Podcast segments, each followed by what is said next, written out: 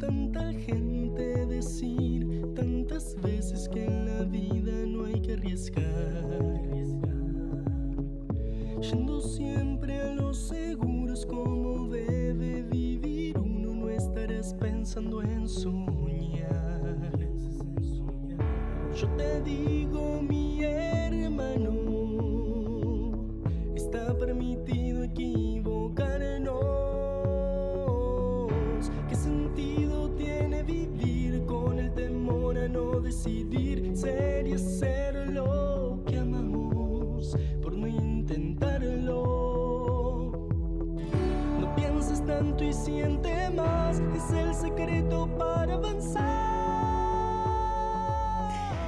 Cuando yo tenía 14 años, mi padre era tan ignorante que no podía soportarle. Pero cuando cumplí los 21, me parecía increíble lo mucho que mi padre había aprendido en 7 años, dijo Mark Twain.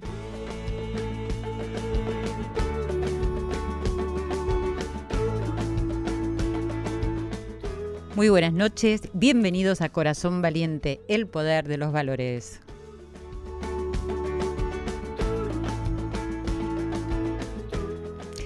Soy Silvia Pérez quien les habla y junto a Irene Rose y Ale Segade en la producción Laurita Cristaldo que volvió después de mucho tiempo, acá estamos recontentos en la operación técnica, le damos la bienvenida junto a Joel Ansaldo que está sonando detrás de mi voz como siempre a este nuevo encuentro.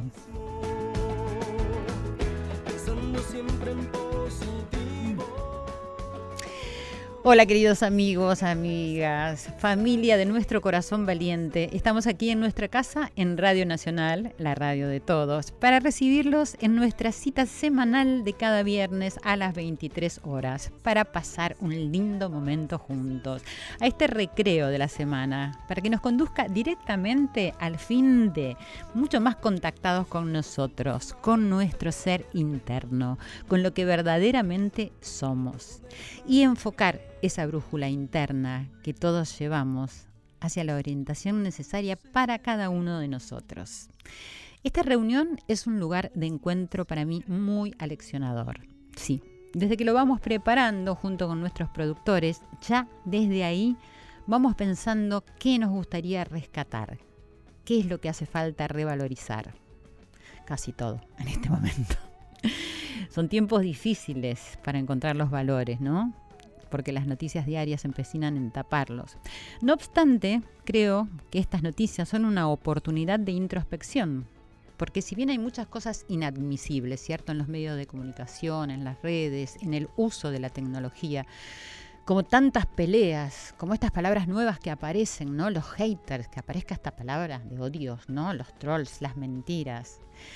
Yo quiero, creo que el hincapié que se hace en todo ello nos puede llevar a replantearnos qué hacemos nosotros con nuestras vidas, qué hacemos con los niños, con los adolescentes, que sí o sí son en este presente los creadores del futuro.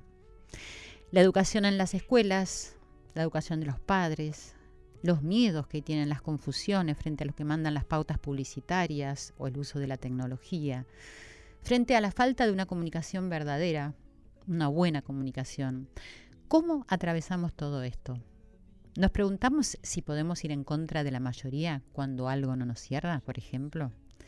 Si todos ven esa serie nuestros hijos quieren ver esa serie, los dejamos que la vean porque si total no los dejo que lo vea, la va a ver igual en cualquier lado.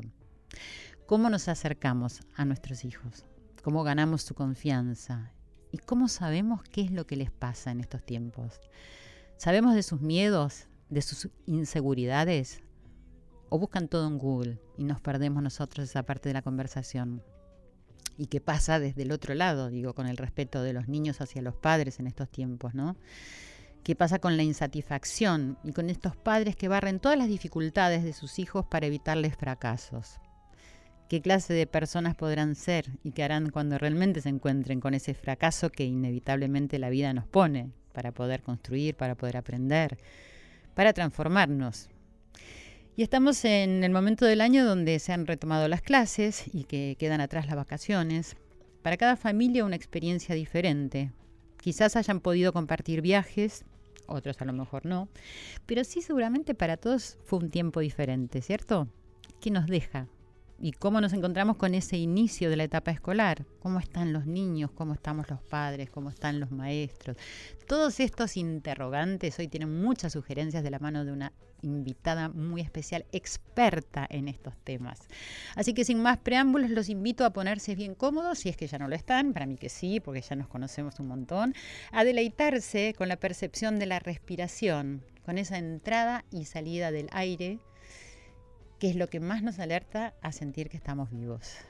Aquí y ahora, nosotros y ustedes. En ese lugar del universo que nos reúne y que nos encuentra con la valentía de enfrentar lo que somos y lo que queremos ser estando presentes. Así que bien ahí acomodados, les recuerdo las redes sociales para que nos escriban como siempre, arroba nacional AM870, arroba Silvia Pérez es mi cuenta de Twitter y de Instagram, y también me pueden seguir en mi fanpage que es Silvia Pérez Sitio Oficial. Y como ya saben, nos pueden escuchar en el canal 955 si tenés cablevisión o si tenés DirecTV en el canal 976 y bájense la aplicación de podcast. Ya se la bajaron seguro, ¿no? Bueno, ahí podemos escuchar todas las veces que queramos los programas o en radionacional.com.ar. Vamos a ir a una pausa que está ya nuestra invitada acá en los estudios de Radio Nacional y vamos a la pausa con esta frase de Mark Twain que dice, la educación consta sobre todo de lo que hemos desaprendido. Ya volvemos. Continuamos en Corazón Valiente.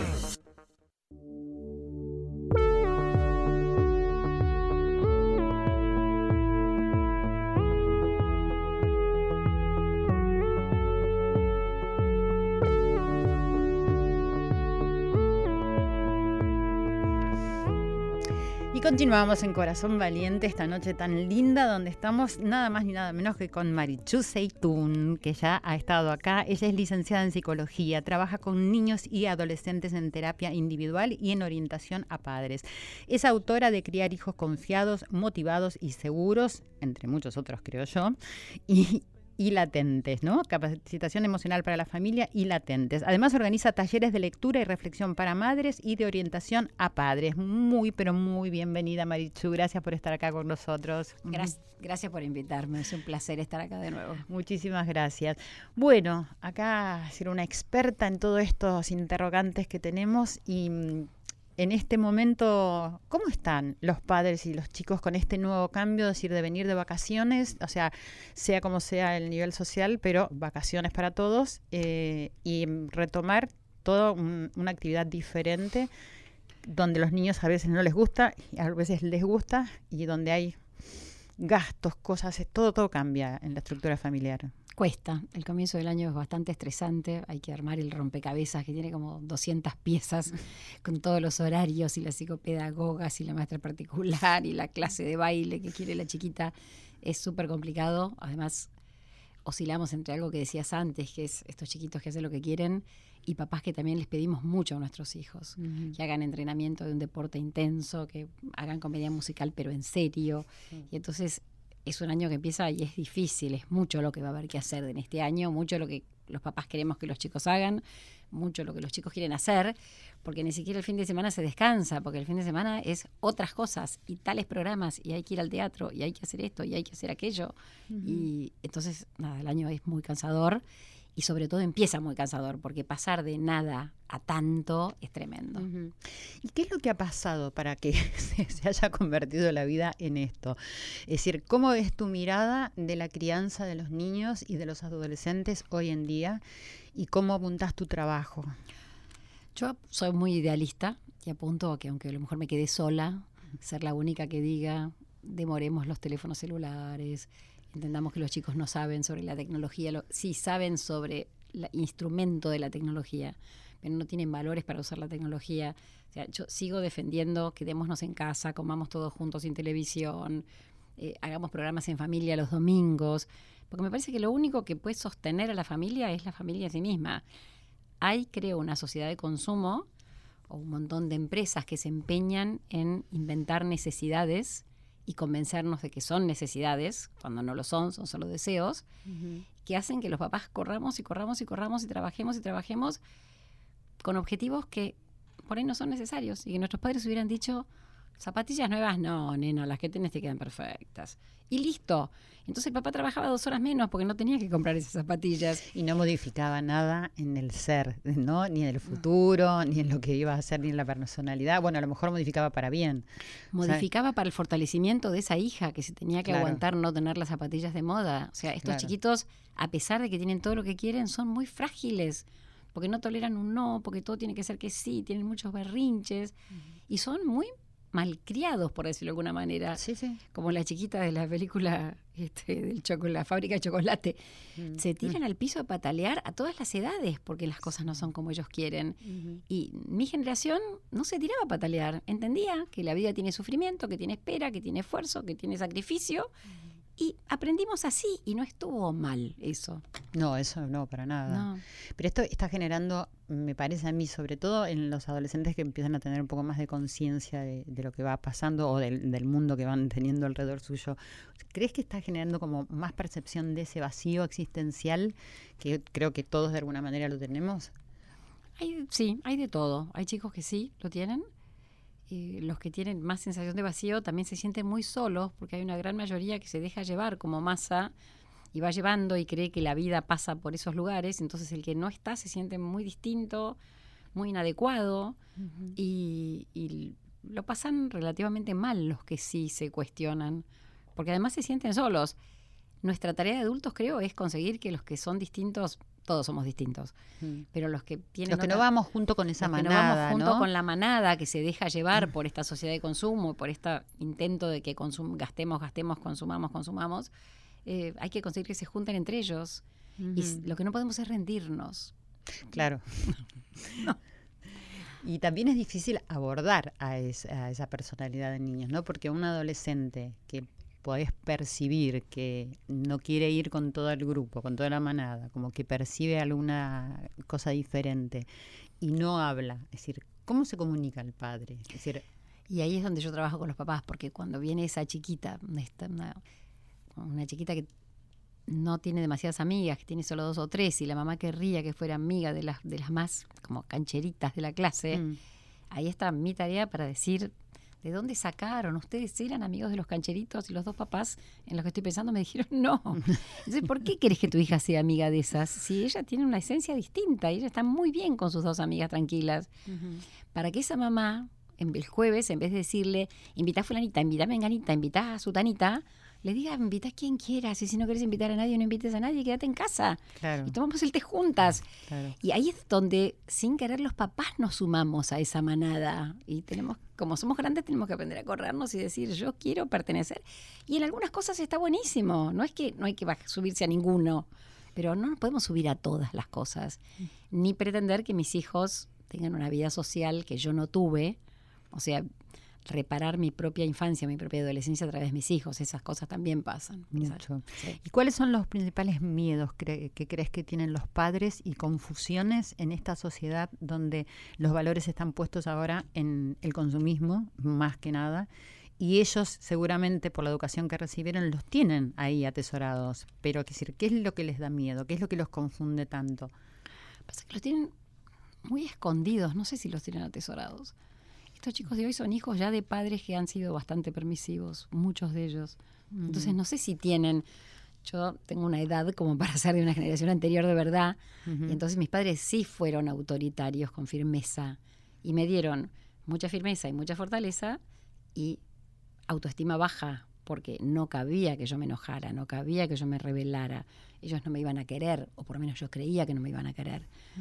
Los chiquitos de hoy, esos papás, ya no son tan hijos de esa generación. Ya son más hijos de padres, de muchos padres permisivos, que sí, lo que vos quieras, como vos quieras. Papás que se sacrificaban por sus hijos. Y entonces, Bueno, no sé yo, si. yo misma he sido absolutamente permisiva, sin ningún límite. y me- Bueno, ahí está. Sí, y de darle todo, todo, todo. Y mi hija de repente, en el día de hoy, es cuando dice frente a los hijos de su pareja, dice, porque yo lo digo por mi experiencia, no se puede tener todo en la vida. O sea, y a mí me, me re sorprende que ella tenga tan claro eso, ¿no? Casi más claro que yo que le he dado Claro. todo. Y entonces, Eh. estos chicos, tu chica ya lo entendió, pero hay otros papás que siguen queriendo ofrecerle el sol, la luna y las estrellas a los chicos. Y la verdad es que criar tiene que ver con no darles el sol, la luna y las estrellas, sino acompañarlos en el dolor que no se puede tener el sol, la luna y las estrellas. Y- Pero quizás también los padres estamos eh, metidos, es decir, y no digo por mí ya que tengo una hija adulta, pero sino los padres más este, eh, jóvenes, estamos tan metidos en esta generación donde el consumismo es lo más importante, entonces también es lo que le están pasando a los chicos. Claro, pero es que además todo va como. En el libro latente yo lo llamo este, que nos engatusan como la rana en agua caliente. Cuando vos te ponen en el agua caliente, te quemás y salís. Pero si a la ranita la pones en agua fría, cuando se calienta el agua ya no se puede escapar. Y entonces, no sé, cada año se adelanta más en a qué edad dicen los papás que es ideal que los niños ingresen al jardín. Y la verdad que la edad ideal para que un niño ingrese al jardín son los tres años si la mamá trabaja, si tiene hermanos grandes y se queda solo en casa. O sea, hay muchas razones por las cuales un niñito ingresa a jardín de infantes antes que eso. Pero no me quieran convencer Que es lo ideal. de que a un chiquito de nueve meses le hace mucho bien estar en un jardín maternal durante ocho horas por día. ¿Por qué no? Le haría mucho mejor estar con su mamá. A veces no se puede y hay que hacer otra cosa. Pero nos van, nos van lavando el cerebro para convencernos de cosas. Y se empeñan por todos lados, porque son las películas, la propaganda, to- todo, todo Claro. el mundo está como confabulado para consumir. ¿Y qué consumimos? Y un jardín maternal que pagamos. Claro. O un jardín de infantes doble escolaridad en sala de tres, que no es necesario. Están- Pero también quizás tenga que ver un poco con la culpa, ¿no? Porque si tiene que ir a trabajar eh, la madre y el padre y no tienen ninguna otra opción, ¿entendés? Prefieren tomar ese concepto de que sí es ideal como para no sentirse culpables por lo que están haciendo. Claro, pero me parece que sería más sano decir, a pesar de que con todo dolor sé que esto no es lo mejor para mi hijo, lo voy a hacer porque no es lo mejor para mi hijo, pero es lo que yo puedo, o lo que nosotros podemos, y entonces vamos a hacer esto. Y entonces voy a poder reparar en serio en mi hijo. Si yo me convenzo de que es lo mejor, no voy a tener gesto de reparación. Claro. Si yo sé que esto no es lo mejor para mi hijo, voy a reparar en mi hijo, voy a volver más temprano, le voy a dedicar todo el fin de semana, voy a hacer un montón de cosas para reparar porque estoy haciendo algo que por ahí no es lo mejor para él. Vivimos un poco engañados por todo esto que pasa en la Yo afuera. creo que sí. Sí, que yo me siento que soy como el, el chiquito del cuento del traje nuevo del emperador, que soy la única que digo, el emperador está en calzoncillos. Todos están convencidos de que el emperador tiene un súper traje lleno de piedras preciosas. Y yo estoy ahí diciendo, está en calzoncillos, los están engatusando a todos. Bueno, pero no creo que seas la única. Porque no, no, no. estamos, o sea, Obvio que no. Seguramente no, no, no somos la mayoría los que nos preocupamos, ocupamos, vos que te ocupas tanto de todo esto, porque si tenés resultados Sí. tenés un montón de gente Sí, a sí, la que acudís. Eh, hablas mucho de la crianza entre los 6 y los och- 11 años, ¿no? Como que es la preadolescencia. Es la latencia, porque preadolescencia son 11, 12, Ajá. como el, el- casi el inicio. Hablo mucho de la latencia porque estoy viendo que los chicos llegan con muy poca formación de persona a la adolescencia. A mí me criaron, me formaron mis papás, a vos también, el colegio, el club, el barrio, el vecino me decía, baja el tono porque estoy durmiendo la siesta y me molesta y yo bajaba el tono. O sea, había toda una sociedad que se ocupaba de criarnos. Estos chiquitos están metidos en su casa, en su computadora, con su teléfono, no tienen contacto con mucha otra gente. Y si la maestra se le ocurre tratar de decirle, mocoso, acomodate, la mamá se enoja con la maestra. Claro. Y entonces están muy solos para educar y estas pautas formativas que venían del barrio, del vecindario, del colegio y de todos lados, venían de las películas, hoy ya no vienen. Entonces, si papá y mamá activamente no aprovechan 6, 7, 8, 9, 10, 11 para formarlos en sus valores sobre el amor, sobre la sexualidad, sobre hablar de lo que nos pasa, sobre el uso del tiempo libre, sobre la responsabilidad, estos chicos llegan a los 11 sin saber sobre eso porque mis papás no me lo enseñaron, porque no hizo falta, porque todo iba hacia el mismo lado. Entonces, si no lo aprendía de mamá, lo aprendía de la película, porque la película decía lo mismo que mi mamá. Hoy la película no dice lo mismo No, que mi mamá. dice casi todo lo contrario. No forma en estos valores que ustedes defienden en este programa. Y entonces, papá y mamá tienen mucho que hacer en una época en que los chicos no dan trabajo. Esta es la clave. Los chicos de 6 a 11 son autoportantes, se bañan solos, probablemente hagan solo sus tareas, invitan a sus amigos, están toda la tarde en su cuarto con el amigo, no nos molestan nada. ¿Y cómo hacemos para, cómo hacen los padres para llegar a ellos y para poder, es decir, darles todo esto que necesitan? Y hay que aprovechar las oportunidades desde la- las horas de las comidas, para mí son clave, el desayuno y la comida a la noche, porque si podemos hacerlo sin televisión y sin careos de por qué te sacaste mala nota y tráeme la prueba, sino hablar y conversar y contar lo que yo vi y un chiste del diario y una carta de lectores. O sea, hay muchas cosas que podemos ir hablando. No es que a los seis es te siento y te quiero hablar de todas estas cosas. No, entre los seis y los once tengo tiempo para hablar de mi filosofía de vida, de cómo me crié yo, de lo que quiero. ¿Por qué? Porque yo querría que todo chico, toda chiquita, cuando tiene 12, pueda decir, mis amigas dicen esto, o la televisión me dice esto, o Netflix me dice esto, mis papás me papás me dijeron dicen. esto, y yo hago mi balance. Esto no es una vacuna. Yo no garantizo que si los papás formamos a nuestros hijos, ellos no van a hacer nada de lo que no nos gusta a nosotros. Pero por lo menos que tengan para elegir. Lo que siento es que muchos adolescentes no tienen ni para elegir, van. Claro, Van. claro, claro, claro. Y es decir, coincido, el, es decir, el momento de la cena y el Sí, momento del sí, desayuno son los, los momentos de encuentro, por lo menos eh, factibles en este momento. y para- fundamentales. y sí, y muy importantes, porque además compartir la, la comida es un, un tema muy, muy importante. Eh, todos esos temas, es decir, donde es decir, podrían estar hablándose entre los 6 y los 11 años, ¿qué pasa a los 12 y hasta los 13 después? Y ha- hablamos de, de las niñas, que vos hablas mucho de las mujeres y de los hombres también, te pregunto, los varones, porque abordar, es decir, es, diferente hoy en día con todo lo que pasa con, con lo de los géneros y con toda esta igualdad que para ellos, es decir, es más eh, natural, ¿no es cierto? Es decir, porque están naciendo en un mundo donde esto se ha naturalizado, se está naturalizando. Sí, eh, es complicado ese tema. A mí me parece que es otra razón más para formarlos más, porque yo quiero que cuando los chicos se encuentren con toda esta diversidad de géneros, tengan adentro consolidada cómo es su anatomía, cómo es la anatomía de mamá, cómo es la anatomía de papá. Yo nací mujer, aunque hubiera preferido nacer varón. Yo nací varón, aunque me hubiera gustado ser mujer. Y que eventualmente hagamos primero el duelo de lo que nos hubiera gustado y no somos, y después vamos a hablar de género, pero no vamos a hablar de género livianamente ni a los cuatro ni a los seis. El género se define en la adolescencia, en la adolescencia tardía. Me parece que tampoco podemos apurarnos y para eso tiene que haber una formación clara en casa con papá y con mamá, porque con todo el- lo que hay con la ESI hay un montón de docentes que creen que moderno es hablar de todas estas cosas con chicos que no están preparados para eso Claro. como hablar del aborto con una niña de 7 años. O sea, hay cosas que no se pueden hacer porque el cerebro de una niñita de 7 años no está preparado para eso. Entonces, ni pro ni anti, en ninguno de los dos extremos está bueno. Tenemos que preservar a esa niñita de 7 para que un día podamos hablar de eso, cuando esté lista.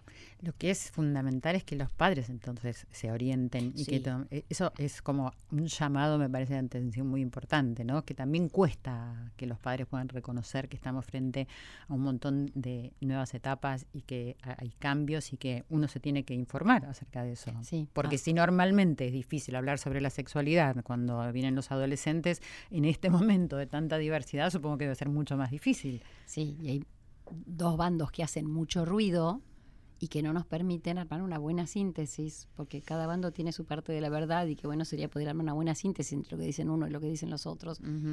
Pero si nos embanderamos, El problema son los bandos. No pensamos. El- los bandos, los Sí, extremos, el fanatismo, sí, ¿no? sí, Y que los chicos también lo vivan de esa manera, Claro, como que no igual. pueden, como que no pueden transitar por ambos extremos como para poder decidir en algún momento.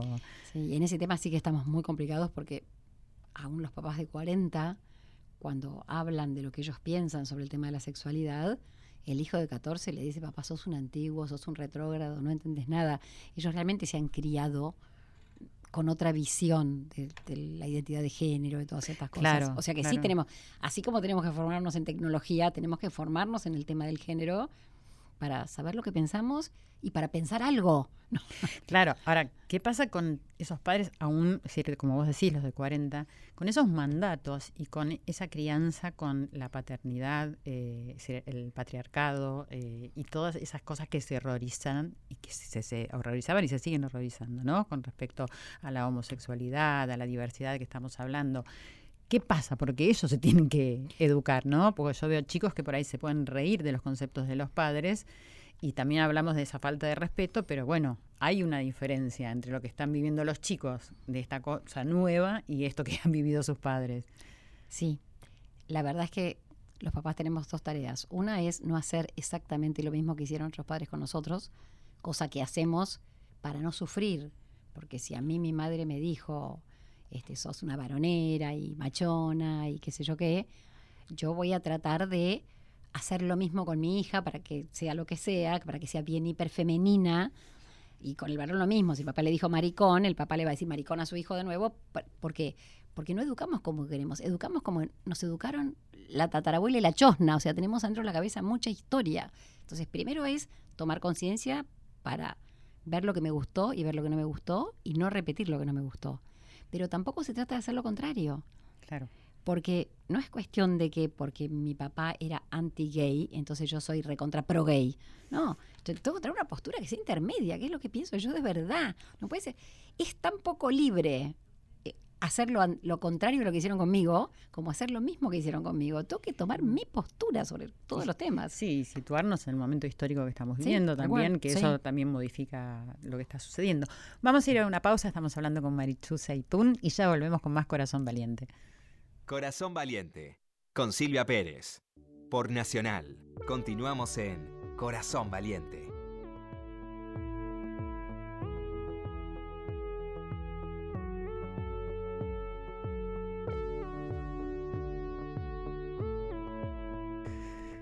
Y acá estamos con Marichu eh, hablando de este tema tan tan interesante, tan preocupante y tan es decir que hay que ocuparse, ¿no? Para no preocuparse, que son los niños y la educación. Y estábamos hablando de los niños que a veces reciben preguntas eh, sobre, por ejemplo, o opiniones sobre el aborto y que no están preparados para eso. Es decir, el tiempo de maduración de los niños tampoco es considerado hoy y es, decir, y es algo que está comprobado que es necesario, ¿cierto?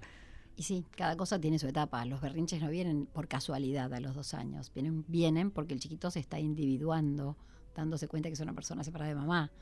Y los chiquitos de cuatro toman conciencia de que son una sola persona y entonces tienen mucho lío con distintos aspectos de su personalidad.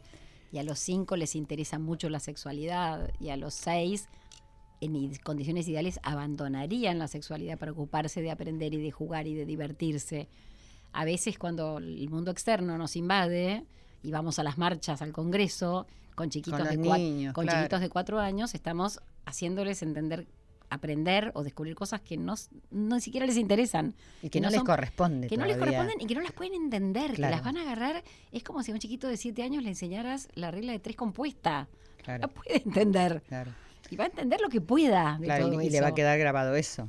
Claro, y le va a quedar ese guiso grabado. ¿Y cómo son los niños, los pequeños niños hoy en día? Si Yo- juegan, ¿qué hacen? Estoy preocupada por lo que está pasando entre los niños y sus papás. La tecnología nos está haciendo una muy mala pasada. Los papás de hoy no son nativos tecnológicos, pero están enamorados de su teléfono. Y entonces los papás están poco disponibles para los chiquitos. O sea, están, están, pero no están. No están. Mamá, mira, no miro, no miro porque espérate que termino de mandar este WhatsApp. Y sí, a lo mejor estoy trabajando y es una herramienta fabulosa y yo tengo teléfono y tengo computadora y tengo todo esto. Pero la calidad de atención que le estamos ofreciendo a los chicos no es buena. Y la otra cosa que les pasa a los chicos con todo esto es, ellos mismos es tan fácil engancharse con Peppa Pig, es tan fácil engancharse con el dibujito del, del teléfono de mamá, es tan fácil el iPad que después no puedo jugar. Las generaciones anteriores jugaron porque se aburrían, Claro. tenían muy poco que hacer. Estos chicos no se aburren y están hiperestimulados con la tecnología y entonces papá y mamá tienen otra tarea que tampoco tenían nuestros papás y es tirarnos al piso a jugar. Claro. Porque si yo no me tiro al piso a jugar al papá y a la mamá y estoy viendo, cuando consultan, consultan chiquitos de dos años y medio, de tres, de tres y medio, de cuatro, ¿a qué juegan? Y los chicos andan en bici, miran televisión, mucha, mucho jueguito, pero y juegan al papá y a la mamá, a la maestra, al doctor. No hay más esos juegos, ¿no? Y cuando un chico no juega esos juegos, se enferma. No se enferma físicamente, se enferma psicológicamente. Claro. Porque si mi mamá me trató mal y estoy enojado con mi mamá, juego con mis muñequitos y que voy al Temaiken con mi papá y, y mamá me pregunta, ¿y mamá? No, mamá se murió. Entonces, un ratito la mato a mi mamá porque estoy enojado con ella y resuelvo mi dificultad con mi mamá. Pero si yo no juego, tengo que tener una puntería bárbara para que justo en el capítulo que estoy viendo de la televisión Claro. vengan a ayudarme a solucionar. Además, televisión, pantalla de cualquier tipo es dos deditos nada más. Y eso es una adicción realmente, ¿no? Y una dependencia, es decir, que tienen tanto los niños como los padres, como vos, vos bien decías. Es Y decir, lo que que- pasa es que una vez que yo entré en ese circuito, solo me puedo divertir con eso. Hoy leí algo de que los chicos se hacen como adictos de la dopamina y no la pueden... Claro, tenés tanta endorfina, tanto placer con esto, que no puedes hacer otra cosa. Pero aquello que le haría bien a ese niñito, que es jugar al papá y a la mamá, al doctor, a la maestra, al supermercado, porque a partir de ahí empieza a procesar el mundo que le toca vivir, Claro, claro. eh, no lo puede El hacer. mundo real. Y no le interesa hacerlo porque no tiene tanta luz, ni tanto brillo, ni gano, ni pierdo, ni gano puntos, ni, ni, ni me saco estrellas. Y entonces realmente se les está complicando y por eso es en- importantísima nuestra tarea de jugar con ellos y de contarles historias. Y leerles cuentos. Y leerles Ponele. Eso que no, cuentos. no está sucediendo tanto, ¿no? Y que me parece que siempre fue tan importante y cómo, cómo quedan grabados, ¿no? Por ejemplo, mis- hago siempre referencia a mi hija, que se acuerda del cuento que yo le inventaba cuando era chica cada noche que le agregaba una parte. Pero hablemos Eh, de los cuentos, cuentos. Sí, hablemos Eh, de los cuentos. Antes de que escribiéramos, los seres humanos contábamos cuentos y los cuentos no eran para niños, eran para adultos. Sí. Era la forma que tenía la gente de transmitir conocimientos Oralmente. o transmitir valores morales o transmitir un montón de cosas. Esos cuentos tradicionales que en realidad eran para adultos, después se trasladaron a los chicos. Y por ejemplo, en el cuento real, la que era mala y celosa de su hija no era la madrastra, era la mamá. Pero era tan tremendo contarle a una niña que su propia madre estaba celosa de ella y que la mandaba al bosque para que se muera porque, Sí. porque era más linda que ella, que entonces decidieron que la madre se había muerto y aparecía la madrastra. Pero siguen siendo historias que hablan de cuestiones existenciales importantísimas los cuentos. Entonces, los cuentos, igual que el juego, sirven mucho para que los chicos amplíen su cabeza y entiendan cosas del mundo y de la vida. Sí, pero y además porque te queda ahí, Sí. o sea, y es la palabra de, de un cuento, más allá que esté relatada por la mamá o por el papá, es decir, y que después ellos mismos puedan leer, pero hay algo que queda resonando ahí que te hace reflexionar y que te hace pensar en esto que vos estás diciendo. Ahora, eh, ¿se han ido modificando también las temáticas de los cuentos a, a través de, la- de las distintas épocas de la vida? Sí, y hay una cuestión casi te diría como de modas, que según el, cuáles son los temas existenciales en este momento, a lo mejor porque yo estoy en este tema, estoy viendo muchos cuentos sobre las emociones y mucho interés, la película Intensamente, Coco que habla de la muerte, o sea, los chicos se han dado cuenta de la importancia de esto que se estaba perdiendo, que antes se transmitía de generación en generación y ahora hacen falta películas y cuentos para, para que esto ocurra. Eh, los cuentos tradicionales se siguen contando. A veces es difícil contar a Hansel y Gretel que los papás, porque no tenían que darles que comer, los tiraron para que Sí. hagan, coman otra cosa. Pero por otro lado, si nos animamos a contarlo, Hansel y Gretel muestran que tienen los recursos para salvarse Claro. y la fortaleza interna para poder vivir. Y entonces, de alguna manera, lo que dice Bettelheim, no le creo mucho, pero lo que dice Bettelheim es que los padres profundamente sabían y contaban con los recursos de sus hijos Pero para que- sobrevivir en el bosque. Me parece que no. Pero es verdad que son, son temáticas muy, muy interesantes. Son lecciones, Sí, además, sí, ¿no? o sea, sí, que sí. todo puede suceder y también siempre hay una fortaleza que te hace que puedas sobrevivir y Sí. los recursos que uno tiene. O sea, me parece que eso es muy importante. Y he visto que también ah, abordaron el tema de la muerte, ¿no? En algunos libros de cuentos. Ahora la tenemos a Sofía, así que ahora se lo voy a preguntar a ella. Dale. bueno, hola Sofía, ¿estás ahí? Sí, acá estoy. Ah, ¿cómo estás? Bueno, muchas gracias por estar con nosotros. ¿Cómo vas? ¿Estuviste escuchando un poco qué es lo que estábamos hablando? Escuché un ratito y se cortó. Y se cortó, por eso no te, no te encontramos. Bueno, estábamos hablando acá con los libros de, de cuentos, la, la trascendencia que tienen, que hacen a los niños reflexionar y pensar. Y justo le estaba preguntando a tu amiga madre, Marichu, eh, acerca del tema de la muerte que vi que están abordando en algunos libros de cuentos. ¿Es así? Sí, fuimos a buscar porque se habla mucho del tema, está como necesario hablarlo con los chicos, entonces eh, me puse a investigar un poco qué, libros había escritos del tema, como para recomendar. En general recomendamos distintos tipos de libros como para temáticas que los papás nos piden. ¿Cómo se aborda la muerte para em, a un niño pequeño? Porque además eh, a mí me sorprende eh, que cuando le contamos acerca de la muerte de, de un abuelo o de una, de una abuela a un niño pequeño, eh, no tiene esa reacción dramática de llorar y de desesperarse como por ahí un, un niño un poco más grande, ¿no? Digo, una diferencia entre los cinco años y, y cuatro años con ocho. Eso ha sido mi experiencia. No sé si es tan así. Digo, hay una percepción diferente de la muerte para el niño más pequeño que el que ha crecido un poco más. Eso lo contesto yo. Ok. Sí, me, parece que sí. El chico chiquito no dimensiona lo que va a pasar. Lo mismo con el divorcio. El Ujú. chiquito chiquito, cuando le contás que te divorcias, no, no mide lo que va a ocurrir. El chico más grande ya sabe. Entonces, para un chico más grande, a partir de los cuatro ya empiezan a entender de qué se trata la muerte. No tan 100%, pero lo empiezan a entender. Y ya dimensionan de otra manera. Pero el chiquito de 13 cree que se va a encontrar la bisabuela de nuevo en el departamento cuando lo vaya a ver aunque haya ido al entierro, aunque haya hecho todo. Lo que pasa hoy con la muerte es que no estamos en contacto con la muerte en líneas generales. No. Hace 50 años, hace 100 años, la abuelita no se moría en un geriátrico, se moría en la casa y se iba apagando despacito. Y hace 100 años, me- hace 80 años, había un montón de infecciones. La escarlatina mataba. Claro.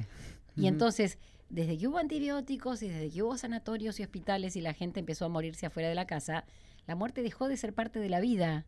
Y hoy tenemos que volver a ocuparnos de que estos chicos entiendan que la muerte es parte de la vida. Para evitar tanto sufrimiento, porque considerar que la muerte no es parte de la vida es lo que más eh, sufrimiento puede acarrear. Sofía, decime, ¿cómo abordan los cuentos esta aproximación a, a la muerte para los niños?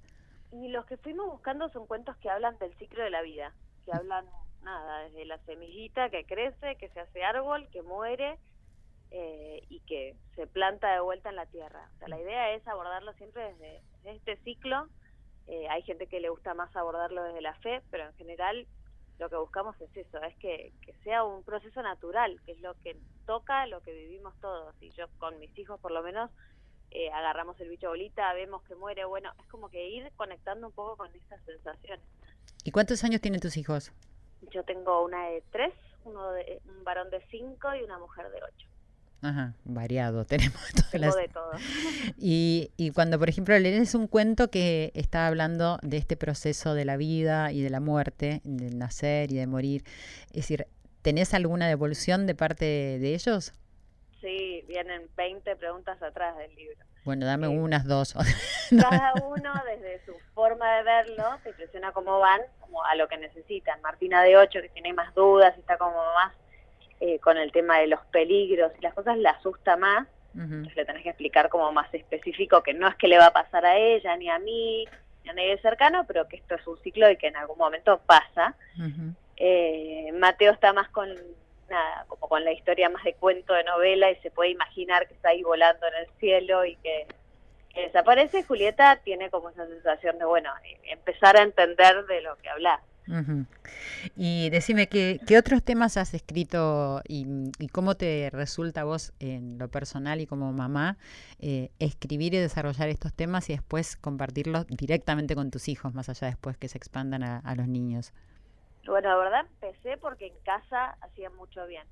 Agarraba libros para miedos, tengo un montón de cuentos que me fueron regalando, que fui comprando y, y me di cuenta desde siempre, hablándolo con mamá también, que los cuentos ayudan un montón. Entonces eh, abordé tema de miedos, un montonazo, miedo a la oscuridad, miedo a ir al colegio, lo uso todos los años.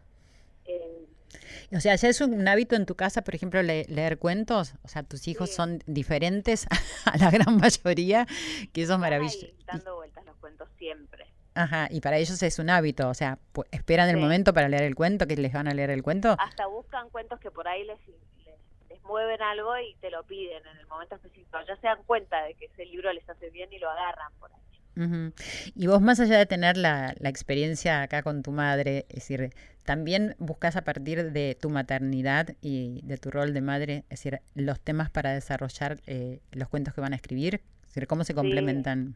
Y es las dos cosas, porque viene la consulta desde las madres y padres que la consultan a mamá y las todas las redes que vienen a preguntar temas específicos por, por Instagram y además mis hijos que también tienen un montón de temas que yo voy viendo que son necesarios desarrollar. ¿Y lo compartís con lo- los padres, las madres del- de la escuela? ¿De los otros Sí, también. chicos? O sea, A un taller que se llama Lecto Artistas, Eh, con chicos del colegio los que quieran venir, que también habla de eso, habla como de temas específicos y después lo desarrollamos en juegos. ¿Pero con los niños y con los padres también? Y con los padres lo comparto la pasión del libro, digamos. ¿Los, Trato los contagiaste? ¿Los contagiás un poco? ¿Lográs? Intento, intento tratar también a las maestras, por ahí convencerlas de que lean cuentos, de que, Claro. de que sugieran cuentos para los papás que tengan temas específicos. O sea, intento que, que vaya llegando. Tendrías que llevarle todos los libros de ustedes de cuentos. Al ¿sabes? colegio llevé una pila una vez, les presté, me los devolvieron, vuelvo, voy y sugiero si les pasa algún tema también el colegio me pide. Claro. bueno también. Bueno, está buenísimo eso. ¿Y juegan tus niños? ¿Jugás con ellos? Los míos juegan bastante, por suerte. ¿Jugás, te tirás en el piso, como dice mamá que hay que hacerlo, y jugás? Me tiro en el piso igual cuesta, y lo mismo también lo que, eso sí escuché de, la, de las pantallas. Me pongo horarios, pongo el teléfono en el escritorio y me voy y, y les doy, nada, atención. Porque por ahí les decís, sí, sí, te estoy mirando y estoy atrás de la pantalla, no te estoy mirando. Eh, eso cuesta, Y, cuesta desconectar. y decime, eh, sobre todo con un- la niña que tiene ocho años, me dijiste, ¿no? Sí. Es decir, el- sus compañeritas, sus compañeros, eh, ¿cómo reaccionan frente a esta diferencia que tiene ella de poder jugar con vos, de tener un horario para las pantallas, o sea, de, de no estar todo el tiempo como está en una gran mayoría? ¿Cómo se, cómo se inserta con sus compañeras? No, bien, yo creo que no tiene ningún drama. Eh, tampoco sus amigas son tan Claro. fanáticas de las pantallas. Las mamás de este colegio por lo menos tienen como cuidado y no se las dan todo el tiempo. Igual sí, hay chicas que tienen más pantalla, pero a ella le gusta, nada, de repente me pide el teléfono y se lo doy, y saca unas fotos, como que buscamos formas para que ella vaya in- integrando la tecnología también, no es que no usa nada. Más equilibrado, Pero- digamos. Pero cuando viene una amiga a jugar, no hay pantallas, juega y eso también es como una regla de casa que está buena. ¿Cuál es tu mayor preocupación como madre? Eh, uy, qué difícil. Em, Bueno, y por ahí algunas. esto, que puedan, nada, que puedan vivir bien plenamente lo de hoy, o sea, que puedan ir viviendo cada cosa a su tiempo, que eso es lo que me preocupa con la tecnología, que puedan disfrutar eh, el hoy y no estar queriendo ser y tener más horas de pantalla y más cosas materiales, eso me asusta un poco. Y es decir, en relación a la educación que recibiste, eh, ¿cómo es la educación que estás propiciando, mm, complementada con el trabajo que compartís con tu madre, ¿no? que se dedican mucho a esto? Es decir, es decir, eso te debe hacer una diferencia, ¿no? Claro, yo siento que yo les puedo aportar un montón de cosas y herramientas que, que están buenas. Por eso en mis hijos siento que la necesidad de compartirlo también con otros papás, que puedan ver que hay otras herramientas que pueden ayudar a sus hijos, no solamente darle el teléfono para que no hinche. Eh, y creo que eso cambia y hace la diferencia en casa. Y en las casas, que hay muchas casas que también tienen estos valores, ¿no? Pero ayudar a que esos valores sigan porque son importantes.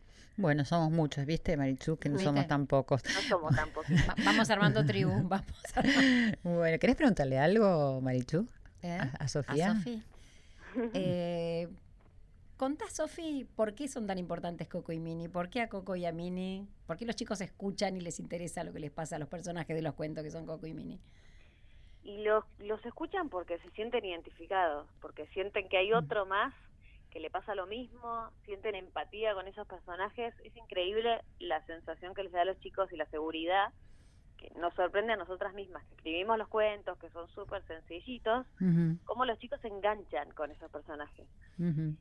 Y es por eso, porque si se sienten identificados, pueden ver qué es lo que pasa de punta a punta en el proceso de, de ir al doctor, de dejar los pañales, eh, y eso les da mucha seguridad. Claro, bueno, el, el arte siempre tiene que ver con eso, con sentirte identificado con lo que le está pasando a los personajes, ¿no? Y, a la, y- y con la vida misma. Sí, yo agregaría que al ser Coco y Mini, no ser ellos, ellos pueden escuchar lo interesante que es hacer pis en el inodoro y no en el pañal, porque no soy yo. Cuando Claro. mi mamá me lo dice a mí, le digo cállate y no te quiero escuchar.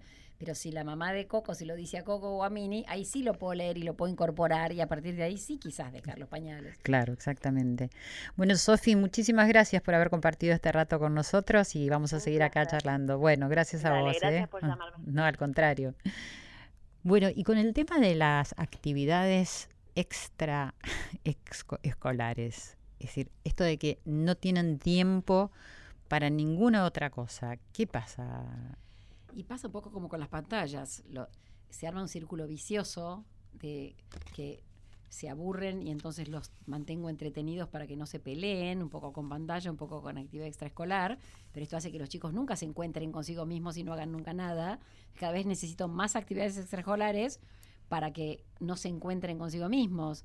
La realidad es que, pongo un ejemplo que siempre pongo que es interesante, cuando yo llevaba a mis chicos al pediatra hace 50 años, eh, en, el, en la hora de espera, en el pediatra, hacíamos dibujitos, jugábamos al ahorcado, nos jugábamos ellos y yo, y era nuestra oportunidad de estar yo sola con uno de los tres, no con los tres juntos.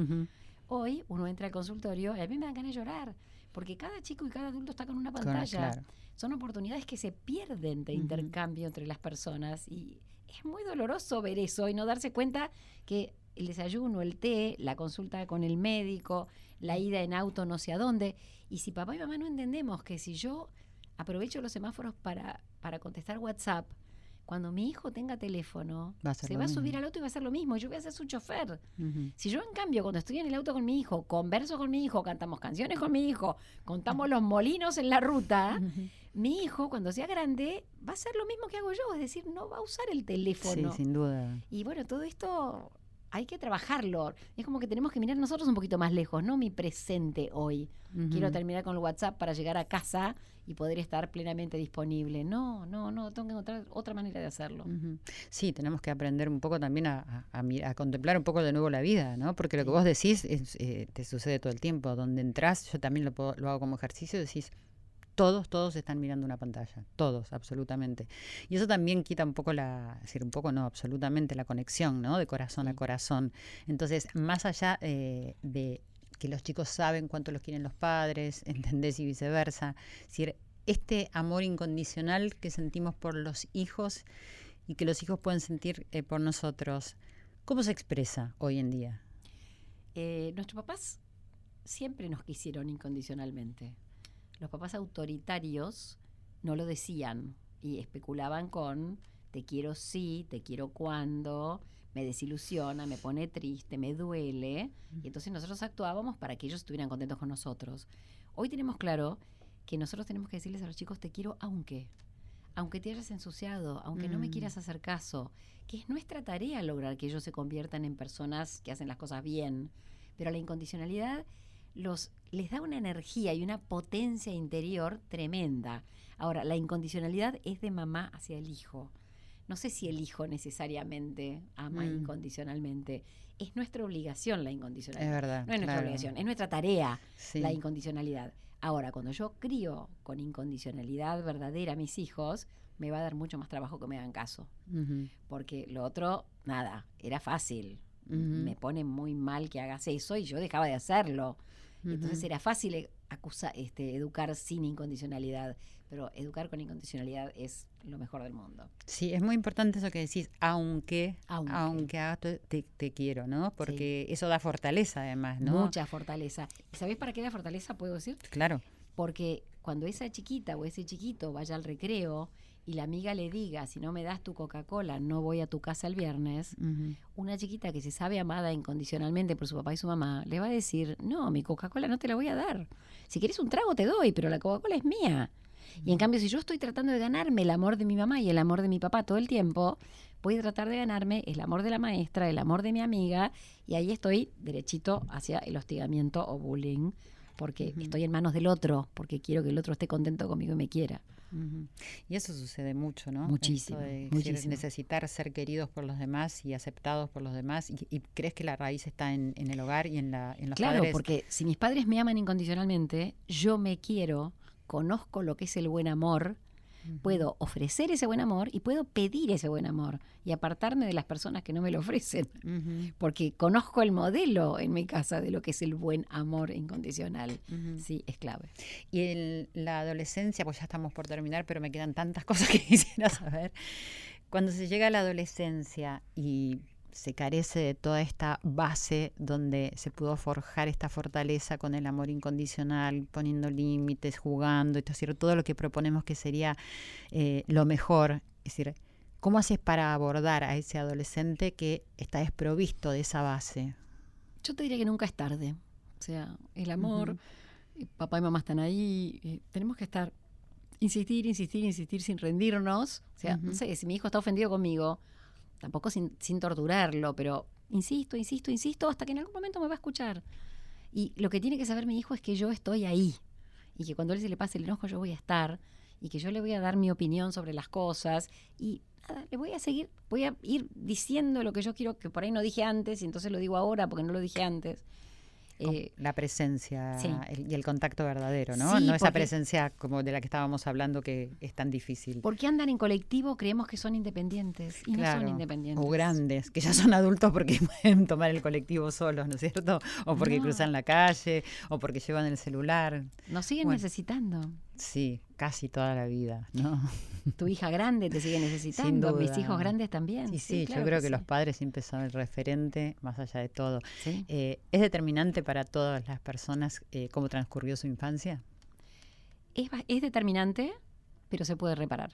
Las dos cosas son verdad. O sea, nada es irre- irrevocable e irremediable. No, claro, claro. Incluso lo que nos hace los que somos y partes buenas de lo que somos es a lo mejor las heridas de la infancia. Que yo sea psicóloga y trabajé con padres probablemente tenga que ver con los errores de mis padres, no con los aciertos. Claro, Si mis padres hubieran tenido muchos, muchos, muchos aciertos, que eran un amor de mis padres, sea, no eran nada, nada patológico especial, a lo mejor yo sería ingeniera. Puede ser, vaya a saber. bueno, Marichu, ¿querés agregar algo que ya estamos, tenemos que terminar? ¿Querés decir algo que no hayamos dicho en el programa? Algo que me gustaría decir es, de verdad vale la pena aprovechar esta etapa de la latencia para, para disfrutarlos a los chicos y para contarles cómo vivimos nosotros la vida, porque lo interesante es que cuando llegan la adolescencia, a pesar de que nos dicen, te vestís horrible, no quiero salir con vos, me da sueño, me aburre lo que decís, nos llevan adentro. Entonces no nos pueden hacer, no se pueden hacer una lobotomía para sacarse lo que mamá me enseñó, lo que papá me dijo.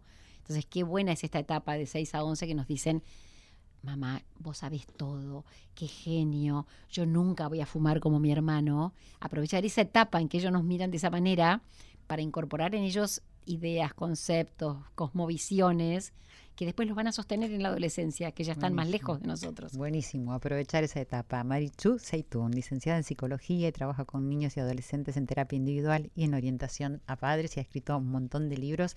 Así que muchísimas gracias por haber pasado por el Corazón Valiente. Es muy aleccionador todo lo que contás y muy esperanzador y quiero que nos incentiva a todos a que se pueden hacer muchas cosas. Gracias, Marichu. Gracias a ustedes por invitarme. Esto es Corazón Valiente, el poder de los valores. Cuando me vuelvas a escuchar el viernes que viene, nos volvemos a encontrar en esta nuestra casa, Radio Nacional. Chao.